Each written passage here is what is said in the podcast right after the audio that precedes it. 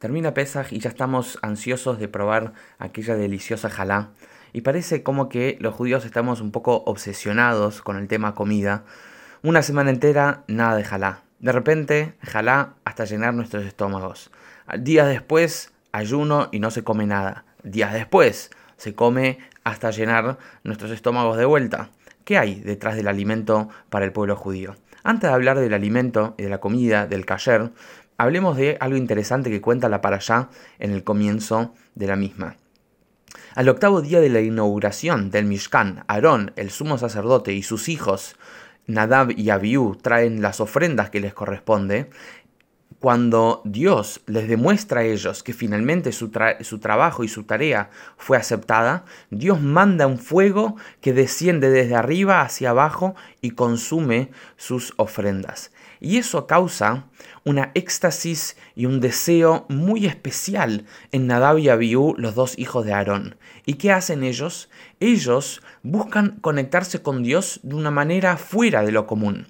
Lo común era que dentro del Mishkan había un lugar que se llamaba el Santo de los Santuarios, el Kodesh HaKodashim, donde ahí solo Aarón Cohen, su padre, el sumo sacerdote, podía ingresar en momentos específicos para hacer tareas específicas, que eso era el lugar más sagrado de todo el templo. Pero ellos, al ver esta revelación divina, ellos querían de cierta manera también conectarse con aquello divino. Entonces ellos intentaron similar a su padre, fueron y trajeron el incienso que su padre traía ahí adentro en el momento que no correspondía. Una vez que ellos entran ahí adentro, ellos de tanta conexión espiritual que tuvieron, dejaron sus cuerpos físicos. Vino un fuego celestial y entró dentro de ellos y les quitó el alma y les quitó la Neshama. Esto es algo interesante para reflexionar, ya que mucha gente piensa que Nadab y Abiú hicieron una transgresión, hicieron algo equivocado, pero sabemos que ellos eran hombres santos, eran hombres sagrados, y ellos estaban en una éxtasis, éxtasis espiritual, queriendo conectarse con Dios de una manera extraordinaria.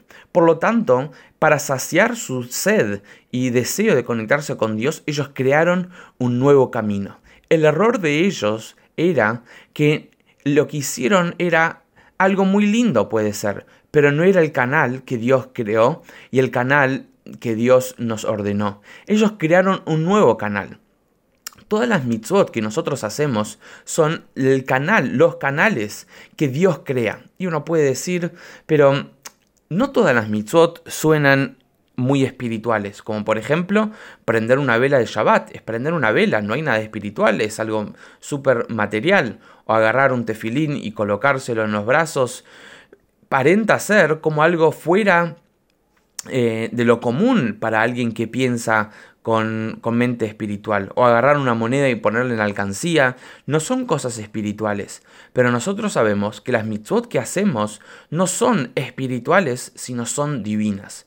Y al ser que son divinas, son el único canal que el ser humano tiene para conectarse con Dios.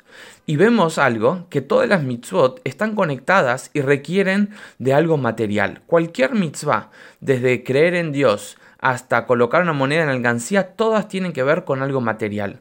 Porque para eso vinimos a este mundo. Vinimos a este mundo para conectarnos con Dios de una manera que estando en el mundo, en un mundo espiritual, no podíamos conectarnos. Y eso es por medio de las mitzvot, por medio de una mitzvah material. Y eso es algo que los ángeles no pueden hacer, eso es algo que en, el paraíso ningún alma puede hacer, y eso es algo que se dice que cuando venga Mashiach vamos a extrañar la manera de cómo hacemos mitzvot hoy, porque el desafío de agarrar algo material y transformarlo en divino es algo que no existe en ninguna otra esfera, en ningún otro plano espiritual. Entonces, el error de ellos no era su deseo, sino era a dónde estaba canalizado. Una persona que tiene deseo, busca a Dios, el único camino que tenemos para conectarnos con Dios es el que Él crea. Y Él creó 613 mitzvot que son canales, medios de conexión que tenemos para conectarnos con Él. Y a partir de ahí, Dios establece que tanto un Cohen, aquel que hace el servicio en el templo, como cualquier otro legislador o rabino, no puede dar enseñanzas de una manera que está borracho. porque pierde la conciencia de qué es lo que vino a hacer y qué es lo que está enseñando. Entonces eso es para el comienzo de la para allá, donde habla sobre esta historia y cómo canalizar nuestro deseo divino que tiene que ser de una manera eh, concreta, material y física. Después, la para allá nos cuenta sobre lo que son las leyes de Kashrut, dentro de todo algunas o la mayoría. Empezando por qué animales son permitidos de consumir. Por ejemplo, animales terrestres son aquellos animales que tienen pezuñas partidas y son rumiantes. A excepción, la doctora nombra tres animales, cuatro animales, perdón, que tienen son excepción. Por ejemplo, el camello, el conejo y la liebre. Ellos son rumiantes, pero no tienen pezuñas partidas. El cerdo tiene pezuñas partidas, pero no es rumiante. En los peces, los peces son aquellos que tienen escamas y aletas. Aquellos peces, ahí interesante, la Torah cuenta que hay algunos peces que tienen escamas dentro del agua, cuando se, sale, se lo saca del agua se le caen las escamas, esos peces eh, aún así son kasher. Y los aves nombra cuáles sí y cuáles no. Eh, por lo general, aquellos que son eh, carnívoros no son kasher. Y de los reptiles, la Torah nombra algunos en los cuales se podría consumir, pero hoy en día no estamos en condiciones de poder identificar cuáles son, por eso reptiles ninguno es kasher. Ahora, cuando hablamos de comer kasher, tenemos que saber algunas cosas y en general me gustaría hablar sobre 10 motivos por qué comer kasher. Entonces, primero de todo, ¿por qué comer kasher? Uno es que ya comemos kasher. Kasher, la palabra kasher significa alimento apto. De los alimentos que nosotros comemos, todos los Yudim, el 80% de los alimentos son frutas, verduras, legumbres y la mayoría de los peces que consumimos son kasher. Entonces, primero de todo ya comemos kasher. Cuando hablamos de una mitzvah, no es toda una mitzvah o nada de la mitzvah.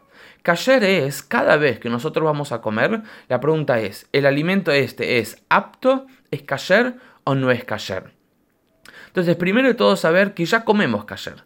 Y segundo, motivo por qué comer kasher, es porque la palabra misma dice, es el alimento apto para el yudí. Aquel que no es yudí no tiene que comer kasher. El hecho que nosotros somos yudim, ese es el alimento apto que nosotros consumimos. La Kabbalah nos explica algo interesante. Dentro de cada criatura, objeto y alimento hay una energía divina. Cuando nosotros entramos en contacto con aquella eh, energía divina, por ejemplo, una energía divina que está en un alimento, y nosotros decimos una bendición, nosotros estamos elevando, ¿sí? concientizando que ese alimento sirve para una función más que solamente satisfacer nuestro estómago, y así uno eleva aquel alimento. Ahora, hay ciertos alimentos que están prohibidos. ¿Qué significa prohibidos? Entonces el Hasidut dice que la palabra prohibido en hebreo dice, eh, se dice azur. Azur significa prohibido, pero azur también significa como atrapado. La, la, energía divina en los alimentos prohibidos están atrapados y no hay manera de cómo rescatarlos de ahí, mismo que uno diga la brajot y diga todas las bendiciones y tenga todas las mejores intenciones. Entonces nosotros venimos al mundo para elevar la materia. Ahora, si vamos a entrar en contacto con algunos alimentos que no son posibles elevarnos, nosotros entramos en cautivo dentro de, aquel, de aquella energía que no se puede rescatar. Entonces, cuando nosotros comemos kasher significa apto, significa que aquel alimento es apto para ser elevado por medio de, primero de todo, decir una braja y segundo, utilizarlos para el servicio divino. Cuarto ah, motivo por qué comer kasher es que cuando nosotros comemos kasher estamos fortaleciendo nuestra identidad. El pueblo judío come kasher desde hace 3332 años. A lo largo de toda la historia, en cualquier parte del planeta donde el pueblo judío se encontró, si es en España, si en Polonia, si en Alemania o en Rusia, el pueblo judío siempre comió kasher. Cuando nosotros comemos kasher, nos reconectamos con aquella parte nuestra que está conectado con todos nuestros ancestros a lo largo de toda la historia de nuestro pueblo. Y esto es algo que nos da un boost, nos potencia en algo tan importante como el alimento que fortalece nuestra identidad. Y como dijimos antes, el quinto motivo por qué comer kasher es que kasher es una mitzvah. Y al ser una mitzvah, nos conecta con Dios. Como dijimos al principio, una mitzvah es un canal de conexión que tiene el judío para conectarse con Dios. Entonces, ¿por qué comer kasher? Al ser que Dios pidió, ya eso, ya es suficiente y ya nos conecta con Dios. El número 6, ¿por qué comer kasher? Es, el alimento es algo que nosotros hacemos muy, muy a menudo y más ahora en estos tiempos que tenemos más tiempo. Tenemos muy, muy frecuente el tema de alimento y nosotros somos lo que comemos. Si uno come mucha carne, por ejemplo, se torna una persona más carnívora. Si uno come un poco más vegetales, tal vez, uno se torna una persona un poco más pasiva. Cuando uno come kasher, uno se torna apto al ser que kasher es el alimento apto para el yudí, nosotros al comer kasher nos hacemos aptos. Nuestra mente, nuestro corazón y nuestra alma se tornan más aptas para Primero de todo, percibir divinidad, poder conectarnos con nuestros seres queridos de una manera más pasiva, más tranquila, más amorosa, nos abre la mente, el corazón y el alma para poder estudiar, crecer y fortalecer nuestra conexión con Dios. Y ese es otro motivo por qué comer kasher, al ser que nos transformamos en lo que comemos. Si comemos kasher, nos transformamos en kasher.